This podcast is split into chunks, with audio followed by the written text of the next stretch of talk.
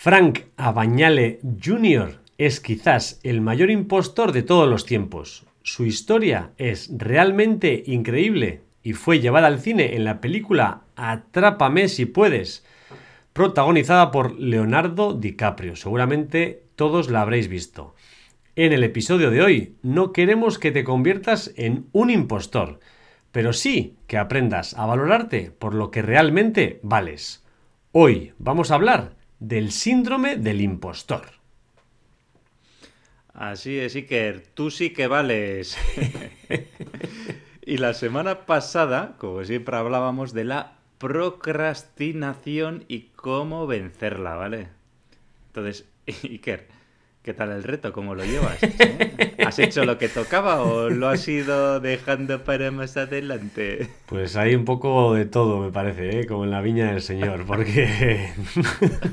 ¿Has procrastinado mucho? Algunas cosas he procrastinado, sí, señor, sí. Eh, he de escucharme el episodio otra vez y tomar nota, porque algunas excusas ya me las he puesto a mí mismo y no puede ser. Bueno, pues la semana que viene no te vas a poder perder el síndrome del impostor también, ¿eh?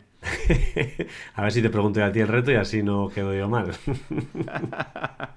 bueno, bueno, seguimos. Hacía tiempo, Iker, que no dedicábamos un programa a nadie y en esta ocasión ¿eh? quiero dedicar el programa a todos los doctores, doctoras, médicos, médicas, enfermeros, enfermeras y demás personal administrativo que se dedica al estudio de las enfermedades raras y poco habituales. ¿eh?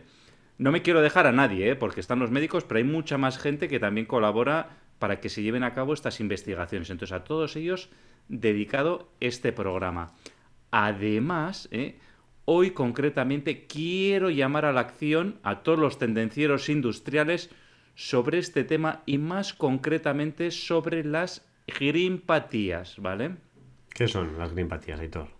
Las grimpatías son un conjunto de enfermedades raras debidas a mutaciones patogénicas que se producen en algunos de los genes denominados. ¿vale? G-R-I-N, no, green de verde. eso es, G-R-I-N. No voy a entrar al detalle de qué son las grimpatías, pero sí en decir que es una enfermedad que se ha detectado hace relativamente poco. En el mundo existen 500 casos, aunque cada día se diagnostican más niños con esta enfermedad, ¿vale?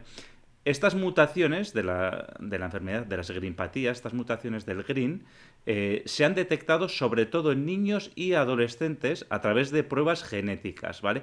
Que existen desde hace pocos años. Y como podéis imaginar, pues tiene unos efectos muy negativos, ¿vale? No voy a entrar tampoco en los detalles, pero es una enfermedad rara que con unos efectos negativos pues muy malos, ¿vale? Y entonces desde aquí, desde Tendencieros Industriales, quiero hacer un llamamiento para la colaboración en la investigación de las mismas. Ya sabéis que podéis hacerlo a título personal, ¿vale? Pues haciendo tu aportación o incluso también, oye, desde aquí llamar a las empresas para que colaboren a nivel de empresa, ¿eh? Para más información podéis entrar en www.greenpatías.org, que es la web de la Asociación Española de Greenpatías, donde se explica todo, donde se explica cómo podéis ayudar económicamente. Hay dos estudios concretamente del tema de las greenpatías en las que se puede colaborar. Y además hay que decir que ayudar con las, con las greenpatías colaborar con este tipo de asociaciones desgraba también en la declaración de la renta. O sea, para que os hagáis una idea, si tú donas 50 euros, pues te puedes desgrabar unos 40 euros. Bueno, luego esto ya depende, si cuanto más aportes, cuanto menos, pues te podrás desgrabar más o menos. Pero muy importante, ¿eh? yo ya he hecho mi aportación y espero que vosotros también colaboréis eh, haciendo vuestra aportación. Muy buena idea, Hitor. La verdad es que es importante colaborar en este tipo de iniciativas y nosotros ponemos nuestro granito de arena. Así es. Y sin más, Aitor, arrancamos motores.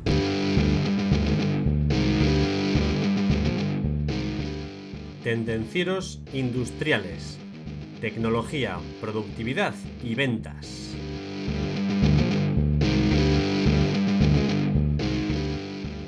Hoy como ya hemos adelantado hace un poquito, vamos a hablar del síndrome del impostor y cómo nos afecta esto en el trabajo y específicamente en las ventas.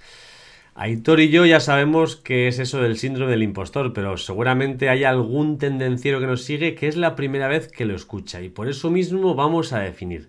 Aitor, ¿qué es el síndrome del impostor?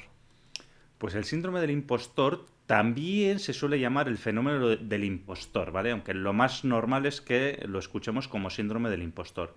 Es un cuadro psicológico en el que la gente se siente incapaz de internalizar sus logros, ¿vale? Y sufre un miedo persistente de que sea descubierto como un fraude, ¿vale? Por eso se llama el síndrome del impostor, ¿vale? Entonces, no está definido como una enfermedad mental oficialmente pero sí que ha sido sujeto de numerosos libros y artículos por diferentes psicólogos y educadores. Aunque nos pueda parecer lejano, en cierta medida todos estamos expuestos a sufrir en mayor o menor grado este síntoma. ¿eh? Para ello, pues no, no tienes más que pensar en cualquier momento en que nos hemos preguntado, oye, yo no soy capaz de hacer eso o yo no podría hacer eso. ¿Te ha pasado alguna vez? Pues si te ha pasado, en cierta medida sí que has sufrido el síndrome del impostor. Pues yo creo que todos hemos pasado, todo por una fase igual. Y si aún así tenemos dudas, algún tendenciero tiene dudas, pues vamos a explicar cuáles son los síntomas del síndrome del impostor. Al final, todas las personas que experimentan el síndrome del impostor de una manera ligeramente diferente, pues eh, lo cumplen de una manera u otra, ¿no? Pero entre las características, entre las características más comunes, pues se incluyen las que vamos a enumerar a continuación. La primera puede ser dudar de uno mismo, eh, dudar de las capacidades que tenemos para hacer algo, no ser capaz de evaluar de manera realista las habilidades que tenemos y las competencias. También puedes considerar como una llamada de alerta si continúas tu formación profesional de manera incansable, curso tras curso, formación tras formación, nunca estás preparado. Al final es positivo querer seguir informándose o actualizarse, pero si lo haces porque crees que aún no eres un experto en tu área y que debes serlo, pues probablemente el síndrome del impostor te está afectando. No tienes por qué poner un listón tan alto que no puedas, no seas capaz de saltarlo. Entonces, oye, cuando creas que mínimamente estás preparado, ya es el momento, no debes seguir estudiando y estudiando y dudar de las capacidades que tienes. Esta es una cosa que suele pasar habitualmente, el tema de dudar y el de estar estudiando continuamente. Y entonces lo que hay que hacer, Iker, es no dudar, no dudar más que estás preparado y entonces en ese momento que ya estás preparado te puedes suscribir a la newsletter ¿eh? para estar al día de nuevos episodios, de nuevos posts que vamos publicando. ¿eh? Entonces ya sabes, Iger, tendenciosindustriales.com y regístrate, ¿eh? no dudes. bueno, y dicho esto, ¿cuál es el siguiente síntoma, Iker, que nos podemos encontrar para saber si tenemos o no el síndrome del impostor? A ver. Bueno, pues otro síntoma que podemos comentar es atribuir el éxito, el éxito nuestro, a factores externos. Eso ha sido suerte. Por ejemplo, la suerte pues, es uno de los factores externos. ¿Qué pasa? Pues que sientes que no mereces tu éxito. Cuando una persona no siente que los resultados que ha obtenido han sido producto de su esfuerzo, es un signo claro de que está menospreciando su propio trabajo. Al final es cierto que gran parte de nuestra vida está determinada por cuestiones casuales. Eh, la suerte, el azar, pues está ahí, pero la realidad es que lo importante es que nosotros decidimos qué hacer en esas condiciones. O sea, puede venir una ola buena, pero si no decido surfearla, pues no vale la ola para nada. Entonces, la suerte está que viene la ola, sí, pero si la surfeas es cuando aprovechas esa suerte. Entonces, cuando no asumimos esta responsabilidad, dejamos de ver nuestros logros y nuestra experiencia. Así, así, que qué suerte que te vino esa ola, pero si no llegas a estar ahí para surfearla, ¿eh? la ola sí era muy buena, pero había que estar, ¿eh? Efectivamente, con la tabla y el neopreno, sí señor. Así es, no sentado en, el banco viendo las olas. Otro de los síntomas que podemos, eh, que podemos tener es tener miedo a no ser lo suficientemente bueno. ¿eh? Habitualmente podemos ver el ejemplo en personas que tienen miedo, por ejemplo, a hacer una publicación en LinkedIn por este motivo. Oye, como no soy una autoridad del tema, pues eh, no voy a hacer un artículo, no sé a qué me vayan a criticar porque es que no soy lo suficientemente bueno. Y, eso aún trabajando en el tema, llevando varios años trabajando en el tema y aún así no te crees experto, ¿eh? Pues hombre, mm, esto pues puede ser un síntoma también de baja autoestima, ¿eh? Pero tienes miedo de no ser lo suficientemente bueno como para hacer una cosa. El ejemplo de un artículo en LinkedIn, de empezar un post, ¿no? A mí muchas veces también me preguntan, joder, Aitor, ¿y cómo os ha dado por ahí, no? ¿Cómo lo hacéis, no? Hostia, pues yo no podría. Pues sí, tú también podrías, solo hay que ponerse. Efectivamente. Otro de los síntomas también puede ser el exceso de trabajo y agotamiento, ¿no? Pues si te sientes ahí muy cansado porque tienes mogollón de trabajo, porque estás estresado, pues igual es un síntoma de que tienes el síndrome del impostor. ¿Y por esto por qué es debido? Pues porque al final te sientes que no eres lo suficientemente bueno y tienes que compensar con un exceso de trabajo esas carencias para poder sentir que estás a la altura de los demás. No sé si me he explicado bien. Hmm. Entonces, este tipo de conductas pueden estar impulsadas también por un deseo de perfeccionar tu habilidad. Pero si no es tratado con precaución, es posible que te exijas demasiado. Y al final, tanto trabajo, tanto trabajo, tanto trabajo, tanto, tanta exigencia, pues tu cuerpo y tu mente, pues oye, se van a sentir fatigados. Y eso va, va a llevar a algún tipo de enfermedad acarreada posteriori. ¿Qué más síntomas? Pues si no te gusta recibir cumplidos, posiblemente estés sufriendo este síndrome. Al final, como bien lo indica su nombre, este síndrome hace sentir a la persona que está en un lugar que no le corresponde y que la gente cree que es realmente buena cuando no lo es. ¿Esto qué hace? Pues hace que se sienta esa persona incómoda al recibir cumplidos o halagos, ya que pues, la persona cree que es una mentira y no se cree que se merezca dichos cumplidos al final todo se reduce a sentirse una persona indigna. No, me están dando halagos, no me merezco esos halagos, no los quiero recibir. Con lo cual, pues bueno, eh, no soy tan bueno como realmente debería. Y pues así estamos sufriendo el síndrome. Y para acabar, pues otro síntoma, pero que es más difícil de identificar, pues puede ser cuando te autosaboteas a ti mismo para no conseguir el éxito. Realmente te pones tú trabas y pegas cuando todo lo tienes hecho para triunfar, pues te pones tú la zancadilla a ti mismo para no triunfar, para, pues, pues eso, para justificarte a ti mismo.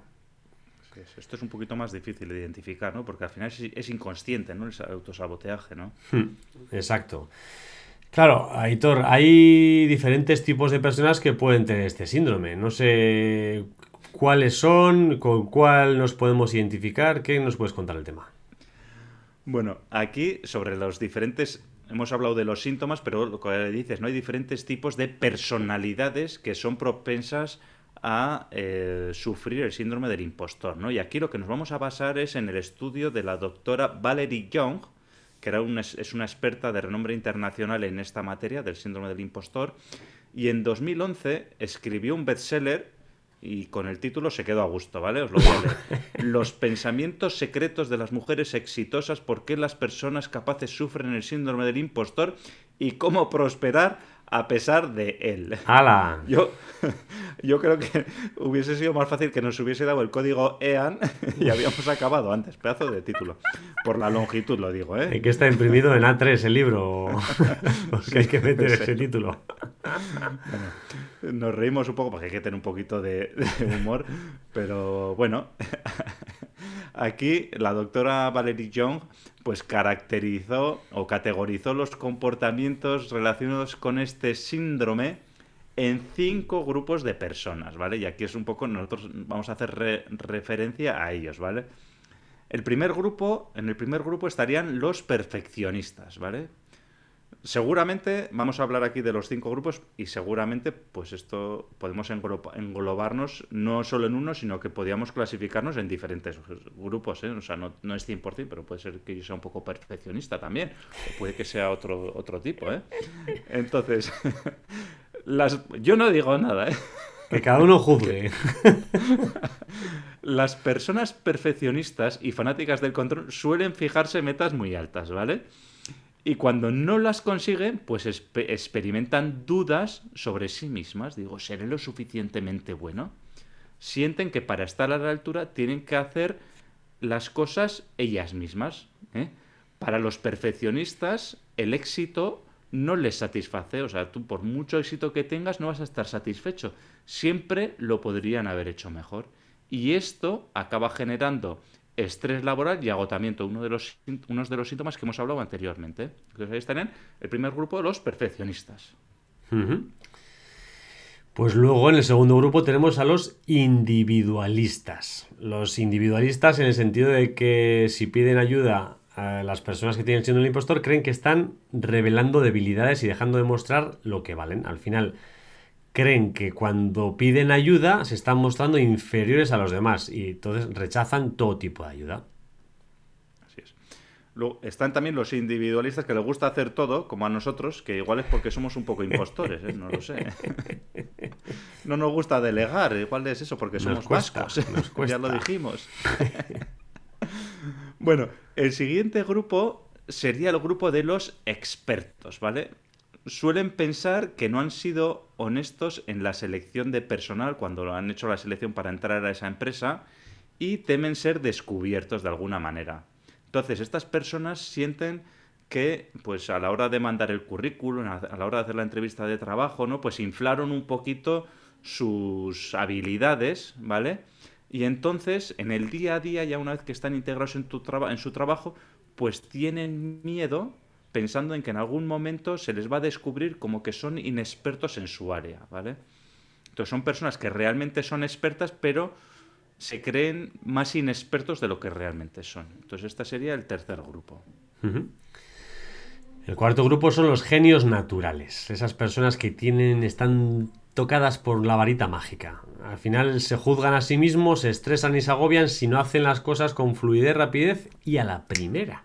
Y no siempre es así entienden que si tienen que trabajar duro en algo es porque realmente son malos, no son buenos. Creen que tienen que hacer todo bien a la primera.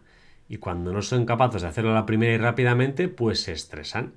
Entonces, estos son los genios naturales. De estos hay pocos, desafortunadamente. ¿eh? Di que también si todos seríamos genios, entonces ya no serían genios, serían mediocres, ¿no? Efectivamente. bueno, y el último grupo sería el grupo de los superhumanos, como los llama, ¿vale? Estas personas que tienen el síndrome del, impostor se presionan a ellos mismos para trabajar muy duro y estar a la altura como forma de encubrir sus inseguridades. Pero con la sobrecarga de trabajo lo que vemos es otro síntoma y las consecuencias del estrés laboral, ¿vale? Entonces esto además eh, genera problemas de relaciones con los demás, incluso lo que es peor, pues puede dañarnos la propia salud mental y la propia salud física de las personas. Entonces estos serían los cinco grupos. Valerie Young, aparte, establece algunas posibles causas del síndrome como pues, dinámicas familiares llevadas a cabo durante la infancia, eh, que todos estos temas psicológicos que hemos ido sufriendo, bueno, que hemos, estas vivencias, ¿eh?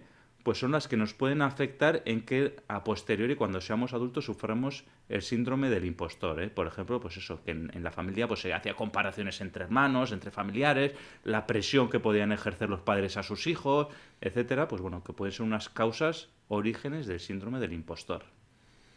Tomad nota, papis. Ya sabéis, comparaciones entre hermanos y compañía, pues nunca son beneficiosas. Entonces todos hemos sufrido o podemos sufrir el síndrome del impostor, pero ¿sabes quiénes no sufren el síndrome del impostor, Aitor? Pues dime, dímelo, que yo no lo sé. Aquellas que están formándose y leen mucho. Y por eso te recomiendo, y a los tendencieros les recomiendo, que visiten la biblioteca de tendencieros industriales. Está muy difícil. tendencierosindustriales.com barra biblioteca. Aquí están los libros imprescindibles para vender más y mejor, para ser más productivos, mejorar tu marca personal. Y todos son recomendaciones de los invitados que han sido entrevistados en nuestro podcast. Ahí es nada. Muy interesante, Iker. Tomo nota y voy ahora mismo a la biblioteca, ¿eh? Cómprate un libro, Aitor. Ya suelo leer de vez en cuando, pero no soy de los que lee asiduamente, ¿eh? Todas las noches. Eso también lo reconozco, ¿eh? Bueno. Bueno, por si no ha quedado claro, Iker, lo que es el síndrome del impostor, hemos preparado una serie de ejemplos ¿eh? que nos podemos encontrar en el trabajo y en las ventas, ¿vale? Y más específicamente en el trabajo y en las ventas, ¿vale? Entonces, por ejemplo, por ejemplo, cuando estás en vas a hacer un trabajo y lo primero que dices, no voy a poder hacer este trabajo asignado, no voy a poder, no me siento capaz, no tengo la formación adecuada para hacer este trabajo, cuando realmente sí lo tienes, ¿eh? vamos a partir de esa base. O, por ejemplo, que dices, mm, no tengo las herramientas o los medios adecuados para hacer este trabajo, cuando sí que tienes herramientas y medios, ¿vale? ¿Podrías tener mejores? Sí, pero tienes unas herramientas para hacerlo, ¿no? Y, entonces ahí tú te planteas, es que no tengo los medios adecuados, es que, y si tendría aquel, pues sería mejor, ¿no? Entonces ese sentimiento sería parte del síndrome del impostor. Si unimos esto un poco a las ventas, pues tenemos casos como el producto del competidor es mejor que el mío. Ya sabemos, el jardín del vecino siempre está más verde que el nuestro. La competencia tiene mejores precios, tiene mejores plazos. Cualquier excusa relacionada con que la competencia tiene algo mejor, pues está relacionada directamente con el síndrome del impostor. Tiene más medios, son más comerciales, van más, bueno, lo que sea, cobran más salario, todo lo que esté relacionado con la competencia que tiene mejor, pues puede ser un ejemplo del síndrome del impostor. A mí, Iker, nunca me ha pasado, porque nosotros somos los mejores, los que mejor precio tenemos. No te digo los más baratos, pero los que mejor precio tenemos. Somos los mejores, los mejores medios, los mejores vendederos. Vamos allá, sí podemos, ¿eh? ¿Que somos genios naturales o superhumanos? Ahí todos? Superhumanos. bueno, otro ejemplo puede ser el que he comentado anteriormente.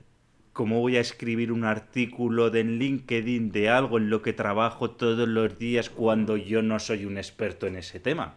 ¿Eh? No me considero un experto en algo que estoy haciendo todos los días. Por favor. ¿Eh? Yo creo que sí, ¿no? Es un ejemplo. Pues sí, es un buen ejemplo también.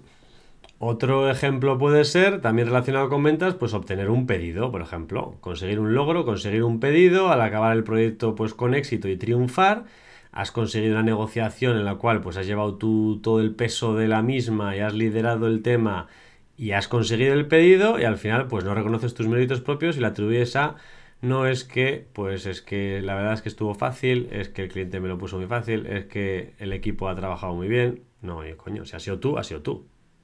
Sí, es que tuve suerte, qué casualidad que pasaba por allí. Claro. Bueno, otro de los ejemplos también relacionado con esto es que Además de eso, cuando nos dan los elogios, no nos sentimos cómodos con ellos. Oye, enhorabuena, ¿eh? vaya proyecto que te has ganado, vaya trabajo más bien hecho. Y, dices, y es lo mismo, ¿no? Pues no te sientes cómodo, dices, te da ver, como vergüenza, ¿no? cuando te dan la enhorabuena, ¿no? Dices, es que no... Ay, ay, ay, ay, ay, que me da vergüenza, ¿no? Pues un poco sí, que sería un poco síndrome del, del impostor, ¿no? No tanto vergüenza como que no me lo merezco, ¿no? Y también sueles decir habitualmente, por lo que hemos dicho antes, ¿no? Que he tenido suerte, ¿no? Pero lo que decíamos, ¿no? Como decía Picasso, que la inspiración te pille trabajando, ojito. Entonces hay que reconocer que sí, tuviste inspiración, pero te pilló trabajando. Y bueno, Iker, hemos dado una serie de, de, de tips aquí, hemos hablado un montón, pero Hombre, no podía faltar nuestro super invitado Mark, ¿eh? Que nos resume el podcast que hacemos nosotros de media hora en un minuto y pico. ¿eh? Entonces, vamos a ver qué nos cuenta hoy Mark sobre el síndrome del impostor. ¿eh? Vamos con ello.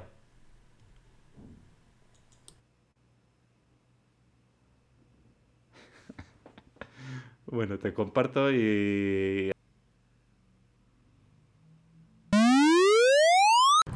Buenas tardes a todos y a todas. Hoy vamos a hablar del síndrome del impostor. ¿De qué se trata el síndrome del impostor? Pues bueno, se estudia que dos de cada tres personas en el mundo sufre este síndrome de diferentes maneras. Eh, y sobre todo, cuanto más alto es la responsabilidad o, si tiene una responsabilidad social, pues se ve que aún eh, y se incrementa hasta el 70%. El síndrome del impostor al final es ese sentimiento que aunque mucha gente te valore por tus conocimientos, por tus habilidades, etcétera, y por tu, y por tu éxito, esa persona considera que ha sido pura suerte, que no tiene las habilidades ni el conocimiento, ni mucho menos se considera un experto. A mucha de esta gente ser experto sería ser el número uno a nivel mundial y no se centra en el valor que pueden llegar a aportar. Hay otra gente que es muy perfeccionista. Entonces, eh, a veces llamamos en ventas eh, análisis igual a parálisis. Y hasta que no lo tienen perfecto no pasan a la acción, con lo cual y tienen un miedo terrible a equivocarse. Cuando equivocarse, ya lo hemos hablado en el canal, eh, es súper bueno para crecer y para aprender. Entonces, para todas esas personas, o lo que les puede ayudar, porque al final no es una enfermedad mental, o sea que se puede trabajar perfectamente, es una de ellas es centrarse en, el valor que aportan. Es decir, a veces tú no puedes ser el número uno en todo, pero tienes cierto conocimiento, habilidad, conocimiento que has adquirido, etcétera, que puedes aportar a, personas que no lo tienen o que están en un nivel más bajo. Entonces aportas a valor a esas personas. O sea, céntrate en si puedes ayudar a otros y, menos en aquellos dos o tres que te pueden decir que no sabes. Luego, el tema de errores, relativizarlo. O sea, er, hacer errores es súper bueno y positivo. El problema es cuando no cometes ninguno. Ahí tienes un problema de hacer cosas. Y luego, por otro lado, también, eh, yo siempre digo que comerse el elefante es a, es a cachitos. Entonces, ponte unos retos en los que puedas alcanzar y que te permitan seguir trabajando y seguir andando en el camino. No se trata de hacerlo todo del golpe o ponerte unas, unas expectativas que no vas a cumplir y lo único que vas a generar es frustración y, e incrementar este, este síndrome. Muy interesante, como siempre, lo que nos comenta Mark. Ahora bien, Iker, estoy pensando que el próximo podcast que hagamos le voy a dar otra temática diferente, porque es que nos resume en un minuto lo que nosotros hablamos media hora. bueno, en un minuto, en un minuto. y pico. Nuestro colaborador favorito, porque no tenemos otro, básicamente. Así es. Yo me quedo, Aitor, con todo el tema del elefante, cortarlo en cachitos y demás, que es verdad que si nos ponemos metas muy altas, lo que hemos dicho antes, el listón muy alto, no vamos a poder saltar. Sin embargo, si vamos saltando poquito a poquito, pues iremos llegando hasta el listón de arriba. Así es. Y luego también yo añadiría también el análisis por parálisis, ¿eh? que eso también lo sabemos. hay que ponerse en acción, que siempre lo decimos. ¿eh? Menos el análisis está bien, pero lo justo, ¿eh? no análisis por parálisis. Bueno, Iker, pues ya dicho esto, cuéntanos, a ver, ya ha llegado el momento de desvelar los secretos para superar el síndrome del impostor en el trabajo. A ver, ¿qué nos cuentas? Ha llegado el momento de la acción. ¿Cómo superamos el síndrome del impostor en el trabajo? Pues después de todo lo que hemos comentado, ya sabemos si sufrimos el síndrome del impostor o no, en mayor o menor medida. Si, si tus síntomas consideras que son muy graves, eh, más allá de lo que digamos en este podcast, en este programa, te recomendamos que busques ayuda profesional. Especialmente cuando no estés pudiendo cumplir con tus labores rutinarias o tu vida diaria, lo que indica una baja funcionalidad o que tus niveles de ansiedad sean altos o más altos de lo habitual. En ese caso, pues acude a un especialista. Nosotros no lo somos. Nosotros damos consejos para mejorar en este aspecto. Entonces, eh, lo más importante que debes hacer es recordar que no es algo que solo te sucede a ti y que tales sentimientos no son anormales, le pasa a más gente. Entonces, ¿qué es, ¿cuál es el primer paso que tenemos que hacer para, digamos, superar el síndrome del impostor? Pues hay que conocer los síntomas. Como siempre, lo primero es ser consciente del tema, ser consciente de que sufrimos este, este síntoma el primer paso lo has dado ya escuchando este podcast, ¿no? Si lo has, escuchado el podcast, pues ya conoces los síntomas, con lo cual ya has dado el primer paso. Ahora solo queda reflexionar si te incomoda tu propio éxito o el reconocimiento que otros te dan. Intenta averiguar de dónde vienen esos pensamientos que no te permiten disfrutar de lo que tú has obtenido por tu mero mérito propio, ¿no? Por tu propio trabajo y qué posibles consecuencias tendrá este comportamiento en tu vida profesional. Pues ya eres consciente, averigua de dónde vienen esos pensamientos. Bueno, una vez que somos conscientes de que tenemos algo de síndrome del impostor, pues el siguiente paso, lo más adecuado que vemos nosotros sería tener a alguien con quien compartirlo, ¿vale? Al compartirlo, pues lo podemos hacer con un amigo, con una amiga, con un compañero, con un grupo, con alguien que tengamos confianza, con un compañero de trabajo, con el jefe, con quien quieras, ¿vale? Pero a medida que podamos verbalizarlo, que lo podamos exteriorizar, pues sale de esa nube que tenemos en la cabeza y que nos agobia, ¿vale? Entonces podemos empezar a trabajarlo, podemos explorar los miedos que tenemos, eh, explorar eso que nos decimos si tenemos algo de cierto o no en el fondo, ¿vale? O sea, si realmente es así o no, o es un síndrome del impostor. ¿eh? Entonces, cuando lo compartimos, pues vamos a, liberarnos también de esa carga y vamos a empezar a poner medidas para, para solucionarlo. Lo hemos dicho muchas veces, Aitor, compartir es amar, compártelo con alguien al lado. Además del podcast, ah, también puedes compartir esto. Hacía tiempo que no lo decimos, por cierto. ¿Has ¿eh? visto? Me has puesto a huevo ahí. Estaba votando y he dicho, venga, para mí. ¿Qué tienes que hacer? ¿Qué más tienes que hacer? Deja de compararte con otras personas. No te compares. Un síntoma muy común del síndrome del impostor es compararte con tus compañeros y pensar que el trabajo que estás realizando no llega a ser tan bueno como alguno de ellos. Deja de compararte. Sé que es tentador, pero hay muchas cosas que puedes, que puedes hacer para evitar hacer esto. Entonces, la próxima vez que te sientas tentada a compararte con tus compañeros, para, para, párate. Entonces, intenta fijarte en qué puedes aprender de ellos. Cada persona tiene sus habilidades únicas y tiene una personalidad única, ya lo hemos visto en otros podcasts hablando de personalidad. Tú, concretamente tú, tienes tus propias fortalezas y debilidades. Y seguramente hay alguna cosa que no se te dé bien, pero tienes otras muchas cosas que se te dan muy bien y sabes cómo hacerlas. Entonces, pues fíjate en los que lo hacen bien, pero no para compararte, sino para que te puedan ayudar. Pregúntales, que te ayuden a cómo puedes mejorar tú. Pero no te compares, ese es mejor que yo. No, ¿qué puedo aprender de él o de ella? Así es. Y importante, tú sí que vales, ¿eh? ya lo hemos dicho antes. El siguiente paso sería distinguir la humildad del miedo. O sea, no es lo mismo ser humilde ¿eh? que tener el síndrome del impostor. ¿eh? Una cosa es ser humilde con el trabajo y con tus logros y con tus logros y otra cosa es sentirte abrumado por ello. Ya estaríamos hablando cuando te sientes abrumado, con lo que hemos dicho antes, ¿no? Que cuando te sientes que no lo mereces, ya eso es síndrome del impostor, no es humildad. La humildad es el mejor remedio contra los miedos que se puedan apoderar de ti, ¿vale? Si sabes que eres bueno y conoces tus límites, no debes tener temer someterte a las exigencias demasiado altas y podrás tener una relación más sana con tu trabajo. ¿eh? ¿Qué más hay que hacer?